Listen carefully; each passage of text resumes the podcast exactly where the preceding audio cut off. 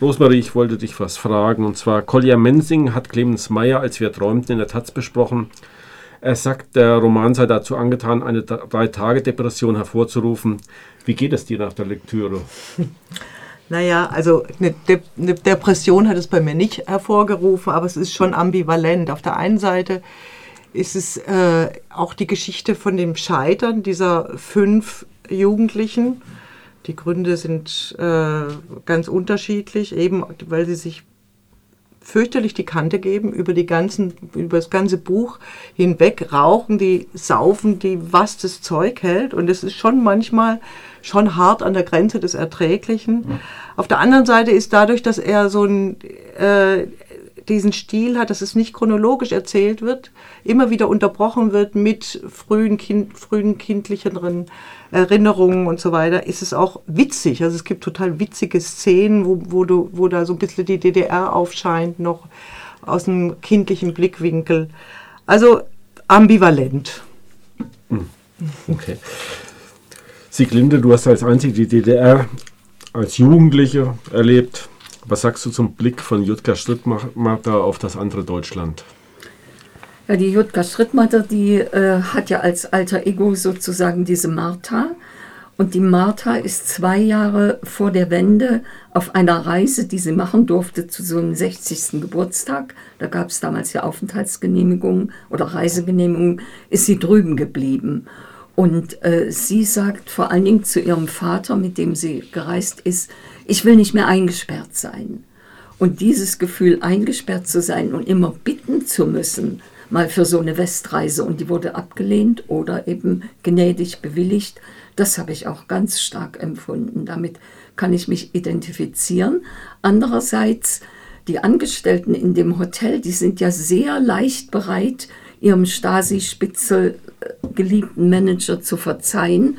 Und für mich steht das in Verbindung mit so einem Opportunismus, zu dem du erzogen wirst, wenn du immer doppelzüngig reden musst. Du weißt, was die Wahrheit ist und du weißt, was gefordert wird und du willst ja auch irgendwo erfolgreich sein. Und, mhm. und äh, das, daran kann ich mich besonders gut erinnern. Mhm. Oder wenn ich noch einen Satz sagen darf. Ich, ich, ich, war, ich war Architektin und wir wurden zu einer bestimmten Zeit 59, 60 gezwungen, am Wochenende in die, aufs Land zu fahren und die Neubauern zu überzeugen, dass die LPG die bessere Lebensform ist, dass in ihr Land wieder weggenommen wird, sozusagen. Wir hatten keine Ahnung davon, was, mhm. was für einen Bauern bedeutet. Und das war furchtbar. Mhm. Ja. Tina, du hast, äh, Ulrich Seidler hat sich in der Frankfurter Rundschau darüber gewundert, dass in einem Coming-of-Age-Roman um einen 16-Jährigen keine einzige Sexszene vorkommt. Hast du das in Peter Richters Roman 89, 90 auch vermisst? Ja, das ist ein bisschen verrückt, das stimmt. Also zu so einem eben so einem Adoleszenzroman. Die äh, Protagonisten sind in der Pubertät. Es gibt riesige Klicken mit Jungs und Mädchen. Und äh, der Protagonist, der Ich-Erzähler, der hat auch eine Freundin, nämlich diese glühende Kommunistin und hat sogar schon sehr viele Ex-Freundinnen. Wobei er zu den Ex-Freundinnen gesagt hat, es wäre zu einer Zeit gewesen, als man noch gesagt hat, willst du mit mir gehen und eigentlich gar nicht gewusste, was das genau bedeutet. Ähm, es ist irgendwie verrückt, ähm, dass keine Sexszene drin vorkommt. Äh, nicht mal so eine große Äußerung von Verliebtsein kommt eigentlich vor. Auf der anderen Seite kann ich jetzt aber auch nicht sagen, dass ich es vermisst hätte. Also ich fand dann letztendlich ähm, das hätte nicht so zum Ton gepasst des Romans. Äh, der hätte das ja dann quasi auch aus der Ich-Perspektive erzählen müssen. Und, ähm, und ich finde eh, dass der Roman jetzt literarisch nicht wahnsinnig anspruchsvoll ist. Also man merkt, dass der Autor Journalist ist. Ähm, und ähm, ich glaube, dass eine Sexszene auch einfach ziemlich schwierig und heikel zu schreiben ist. Das und vielleicht hat er das dann einfach gelassen. So habe ich mir es dann erklärt. Das stimmt. Das stimmt. Gerade zum Gegensatz zu meinem. Gibt es das? Da, bei dir gibt es. Ja, ja, das ist Mädchen, das ist das ganz, ganz früh schon Thema. Ganz okay, früh. Okay. ähm, was mich sehr interessieren würde, ist einfach das, wie aktiv sich die Hauptfiguren eurer Romane am Ende der DDR eigentlich beteiligt haben. Also haben die praktisch zum Umsturz äh, beigetragen oder haben sie ihn äh, beobachtet? Also meine fünf waren kleine Jungs, kann man so sagen. Die haben eigentlich nicht geblickt, was, das, was da eigentlich passiert. Ich, ich habe das so kurz beschrieben mit dieser, äh, mit dieser Montagsdemonstration mhm. da vor der Kirche, wo sie eben die Pionierfahne halt mitgenommen haben, weil ja, Fahnen schwingen, das können wir auch. Ne? Also ich denke mir, was so in meinem Roman, wo so ein bisschen die Opposition äh, vermittelt wird, ist, die waren ja alle äh, Chemie Leipzig-Fan und gegen die Lokomotive Leipzig. Die Lokomotive äh, Leipzig war eben, stand eben für die Funktionäre. Und sie sind natürlich in dem Viertel aufgewachsen, was heute, äh, was heute wie damals also nicht gerade privilegiert waren. Ich denke mir, so eine grundoppositionelle Haltung zu allem, was so Autorität vermittelt, war auf jeden Fall da. Also, aber äh, jetzt, dass die in irgendeiner Form zum Umsturz, also bewusst mitgewirkt haben, auf keinen Fall. Also Sie haben die Mauer nicht aufgemacht? Nein, nein, sicher nicht. Und für die war das auch wurscht, sagen wir mal so. Es war wirklich egal, ob die Mauer steht oder nicht. Hm. Wie ist bei euch? Bei mir ist es, also bei meinem Roman, bei dem Roman von Peter Richter, ist es insofern ähnlich wie bei Clemens Meyer, dass die, also die Protagonisten sind auch noch sehr jung. Ähm, sie sind jetzt nicht wirklich politisch aktiv ähm, sondern bewegen sich eher in so einer Art Subkultur. Also die hören Punkmusik, der Protagonist hat Dreadlocks und es ist eher alles so ein bisschen so eine Stilfrage. Also auch was ich vorhin vorgelesen habe mit den Schimmelmenschen und also es ist alles eher so eine, es geht auch viel um, um Spießigkeit und sowas. Ja. Und, ähm, und sie sind dann eigentlich eher jetzt nicht aktiv an der Wende beteiligt, sondern sie sind eher so eine Art kritische Begleiter, die sich ähm, nachdem sich dann da so eine, so eine rechte Kultur auch etabliert hat, ähm, bei diesen Demos, wo die Leute dann nur noch Deutschland brüllen und sowas, da, da sind sie ja dann eher auf der anderen Seite wieder mhm. und, ähm, und, und prügeln sich dann mit den, mit den Faschos und mit den Glatzen. Also insofern sind sie, sie sind involviert, aber sie sind jetzt keine, die, also sie haben bestimmt auch nicht davon geträumt, ähm, irgendwann mal im Westen zu wohnen, sondern sie sind eigentlich in ihren Klicken und Kreisen ganz zufrieden, also in ihrem Alter. Und ja, von daher, also das würde ich jetzt nicht sagen, dass sie sich dass sie sich da politisch beteiligt haben. Ob sie die Wende jetzt so begrüßt haben, bin ich auch, also glaube ich auch nicht. Es gibt so eine ganz interessante Anekdote. Der ähm, Ich-Erzähler reist nachdem die Mauer offen ist, äh, mit seiner kommunistischen Freundin nach West-Berlin, holt sich dort das Begrüßungsgeld von 100 Mark ab und dann wollen sie im Kreuzberg in einer linken Szenekneipe ein Bier trinken und werden einfach ignoriert. Als die nervigen Ossis, die, ähm, also die halt in coolen Kneipen einfach nichts verloren haben. Und das ist, glaube ich, schon auch so ein bisschen so eine Schlüsselszene gewesen. Es kann ja einfach auch sein, also das war ja keine linke Revolution in dem Sinne und äh, die zumindest bei dir erscheinen mir die Protagonisten doch ein bisschen eher zu der linken Seite zu neigen. Und von daher mag das sein, dass die natürlich mhm. mit so einer Revolution, mit der mhm. sogenannten friedlichen Revolution, wo alles Deutschland ruft, da mhm. wenig anfangen mhm. können. Ja. Mhm. Wie ist es bei dir? Ja, bei mir ist es ja so, dass es 20 Jahre her ist oder mehr als 20 Jahre und dass die, die Hauptperson, die Martha, aus deren Perspektive alles erzählt hat, die war ja eine Wessi, indem sie vorher ab, abgehauen ist. Mhm. Und die Johanne war bei ihren Funktionärseltern geblieben und noch ganz loyal und ergeben und, und schimpft ja jetzt auch auf die neue Demokratie. Äh, diesen Manchester-Kapitalismus. Also die hat, ist bestimmt nicht mit zu den Montagsdemonstrationen gegangen, obwohl nichts darüber ausgesagt wird. Und die dritte große Person, die Freundin, die Jugendfreundin Esther, gehörte zur jungen Gemeinde, zur Kirche, hat ein Musikinstrument gespielt und ihre Eltern waren von der Stasi sehr bedrängt, weil sie einen Ausreiseantrag gestellt hatten mit Schlafstörungen, mit Angstzuständen und so weiter. Also, ähm, aber ob die dann, es wird einfach nichts gesagt, wie sie sich mhm. verhalten haben mhm. zum Zeitpunkt der Wende. Die DDR endet als sogenannte friedliche Revolution, aber bei Meyer und Richter bleibt es nach der Wende ja nicht lange so. Wie kommt es zur Polarisierung und zu den Gewaltausbrüchen? Könnt ihr da noch was dazu sagen? Also mit Polarisierung meinst du die, äh, dass die Glatzen, also die Skinheads und so weiter, die, die Straßen Genau. Also äh, dass, dass die, dass es auch zur Raus Herausbildung praktisch von zwei, äh, von einer linken und einer Ja. rechten Jugendbewegung sozusagen gibt. Also in meinem, in meinem Buch äh, müssen die, die fünf Helden öfters entsetzliche Verfolgungsjagden äh, erdulden. Also es ist, die Glatzen sind, auch werden immer mehr. Es sind früher, so ähnlich wie in deinem Roman, Tina, äh, waren das Klicken, also vor 89, die sich da schon gegnerisch gegenüberstanden und die einen sind halt radikalisiert worden Richtung rechts ne, und sind halt immer mehr und haben, geworden und haben großen Zulauf bekommen. Und da ging es eben auch, also mein Roman spielt wirklich ganz konsequent im Leipziger Osten, nur im Leipziger Osten. Das andere, auch der Rest von Leipzig spielt eigentlich keine Rolle.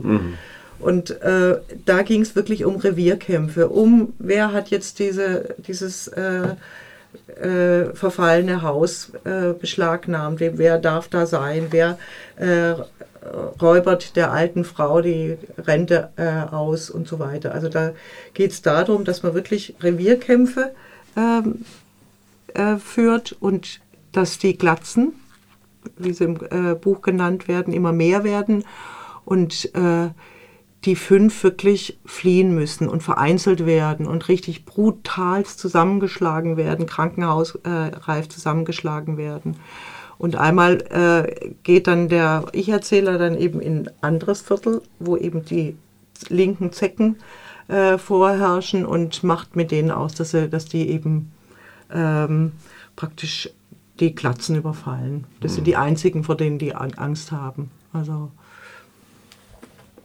Also ich kann es jetzt auch nur so als Phänomen beschreiben, dass das halt äh, im Zuge dieser Demonstrationen, ähm, dass sich da halt irgendwie sowas freigebrüllt hat oder ich weiß auch nicht, wie ich sagen soll. Also ähm, das waren ja teilweise, das, das waren ja nicht nur so ähm, ähm, wirkliche Skinheads, sondern das waren ja auch Spießer und ähm, Leute, die vielleicht während der ähm, DDR-Zeit eher so ein bisschen Mitläufer waren oder die halt so daheim halt so ein bisschen gebruttelt haben, aber nicht äh, in irgendeiner Art von äh, Opposition waren, die sich dann ähm, bei diesen Demonstrationen die Seele aus dem Leib brüllen. Und das ist so das eine, ähm, wo dann eben Leute wie der Ich-Erzähler wirklich von angewidert waren auch, aber wo jetzt sozusagen diese ganzen knallharten kahlrasierten Skinheads herkamen, das ähm, wird im Roman eigentlich nur als Phänomen geschildert, aber nicht erklärt. Sieglinde, bei dir ist es ja da ein bisschen anders. Du kannst da zu der Polarisierung, glaube ich, da wenig, wenig sagen. Aber dafür wird in deinem, in dem Roman, den du vorgestellt hast von Jutka Schrittmatter, Drei Schwestern, kräftig pol polemisiert. Ja, ja, die beiden Schwestern, das habe ich ja eben gerade schon dem längeren Zitat vorgelesen, äh, ähm, sind, sind, arbeiten nicht nur ihren Familienkonflikt auf und die, äh, also die Kritik am, am Strittmatter, also am Erwin, äh, ist recht heftig, äh, sondern sie verteidigen auch die Systeme, in denen sie in den letzten Jahren gelebt haben und greifen das der Schwester, mit dem die Schwester sich identifiziert, an. Aber die wichtigere Figur ist, glaube ich, diese Esther, von der ich schon gesprochen habe, die Karriere gemacht hat, die jetzt eine Managerin im Hotel ist und die keine Lust hat, diesen Chef, weil der vor 20 Jahren ein Spitzel war, irgendwie anzugreifen und zu entlarven, die sich auch der Presse gegenüber sehr bedeckt hält. Und, und die wirbt für Frieden, für Verstehen, für die Zeit heilt alle Wunden und warum soll man noch? Und das äh, tut die Jutka Strittmatter mit diesem Roman, glaube ich, auch. Ja, sie polarisiert zwischen den zwei Schwestern. Ne? Also Ja. so zwei Ja. unterschiedliche Biografien. Ja, und die Versöhnung ist in der Figur dieser Esther. Gut. Wir sind schon ziemlich nah am Ende. Ich würde einfach sagen, wir machen noch eine kurze Runde, weil äh, wir sollten uns vielleicht noch über die li- literarische Umsetzung des Themas ähm, unterhalten. Tina, kannst du dazu vielleicht was sagen? Ja, also der, der Autor, der ist, ähm, habe ich glaube ich auch schon mal gesagt, der ist Journalist und Kunsthistoriker. Also er ist jetzt kein klassischer Romancier. Das merkt man dem Roman auch an. Also er ist, er hat jetzt, er ist literarisch nicht sehr ambitioniert, äh, konsequent aus der Sicht eines 16-Jährigen geschrieben, manchmal ähm, auch vielleicht ein bisschen schlampig oder flapsig oder in vielen Jugendsprache. Ähm, das Besondere ist, dass er erstens mal die ganzen anderen äh, Protagonisten immer nur mit, dem, mit einem Anfangsbuchstaben bezeichnet und nicht mit dem Vornamen. Da habe ich auch gerätselt, warum, aber also es macht den Lesefluss ein bisschen holprig, finde ich, und man kann sich oft die Leute nicht so ganz, äh, man kann sich auch oft nicht merken, wer war jetzt wer. Zweitens ist besonders, dass er äh, sehr viel mit Fußnoten arbeitet, in denen er dann zum Beispiel Abkürzungen erklärt oder bestimmte Dinge, die jetzt vielleicht Westleser oder Le Leute, die sich nicht so auskennen, nicht wissen. Das ist ähm, ganz witzig, also das sind auch eher launige Fußnoten. Ähm, insgesamt ist es, also er, er, ist ein toller journalistischer Schreiber, er hat wirklich tolle Ideen und, und viele Einfälle und Vergleiche. Und, und was ich auch noch besonders finde, dass man dem Roman anmerkt, dass er ähm, dass er auch irgendwie sozusagen eine Haltung vertritt. Also er ist, man merkt, man merkt ihm das Genervtsein an. Und das ist aber auch wieder toll. Mhm. Also das hat mir total gut gefallen. Mhm. Ja, meine war ja auch eine Journalistin, die Jutka Strittmatter, und ihr erster Roman. Und ich finde, dass er, also ich hätte ihn mir gern mehr erzählend gehabt, mhm. aber er ist sehr analytisch, er formuliert sehr pointiert, manchmal wie Kabarett, ja, manchmal wie Matthias Richling klingt das, was sie so mhm. schreibt. Und äh, das, äh, das hat mir in kleineren Dosen hätte ich es wunderbar gefunden. Mhm. Aber eine Pointe an der anderen, äh, das, das hat mich manchmal genervt. Und von der Form her ist es so, dass sie zwei Erzählstränge hat. Einmal die Schwestern auf ihrer Fahrt dahin und das Geschehen in diesem äh, Strandhotel und die Enttarnung. Und die werden dann zusammengeführt in dem Gespräch der beiden Jugendfreundinnen, wo sie eben immer hofft, da was rauszukriegen für eine gute, verkaufbare Geschichte. Mhm. Aber Esther ist loyal zu ihrem Chef und das freut einen als Leser. Ja, ich habe auch bei den Kritiken, dass, mhm. äh, die teilen zum Teil mhm. deine Meinung, dass es manchmal ein bisschen übertrieben mhm. ist. Äh, ja. mit, äh, also nicht alle konnten sprachlich einfach da so richtig mitgehen, mhm. hatte ich so das Gefühl. Mhm. Ja, mein äh, Roman ist ja, es ist schon erstmal schwierig gewesen, das so reinzukommen, weil er eben diese übliche chronologische Erzählweise verlässt und springt zwischen den Zeiten. Du bist dann auf einmal, äh, bist du mittendrin, da sind sie 15, 16, 17, äh, irgendwann in den 90er Jahren und dann im nächsten Kapitel sind so Kinder, die auf dem Spielplatz äh, spielen und äh, irgendeine Episode erzählt wird. Und so geht es praktisch über das ganze Buch hinweg. Das ist, erfolgt keiner zeitlichen Chronologie und das ist schon spannend. Also im Nachhinein habe ich gedacht, das ist eigentlich eine tolle, tolle Art, was zu erzählen. Dann wird das ganz konsequent aus der Perspektive des Ich-Erzählers erzählt ähm, und dadurch wird das, kriegt es eine sehr, sehr subjektive, also diese, diese, durch diese subjektive Perspektive wird der Leser praktisch so mitten reingezogen. Es ist so, entsteht so ein, so ein sowas von Unmittelbarkeit. Ähm, und dann äh, ist es auch dieses, dieser, dieser Rhythmus, dieses, Temp, dieser, dieses Tempo, was der vorgibt. Also Technomusik passt da wunderbar dazu, zu dem Roman. Ja, ich glaube, den Film sollten wir uns vielleicht zusammen ja, angucken. Ja, also das ist sicher interessant, wie der ja. auch umgesetzt wurde. Ich glaube, wir kommen jetzt langsam zum Ende. Sagt ihr vielleicht nochmal gerade äh, Titel und Autoren der Bücher, die ihr heute vorgestellt habt?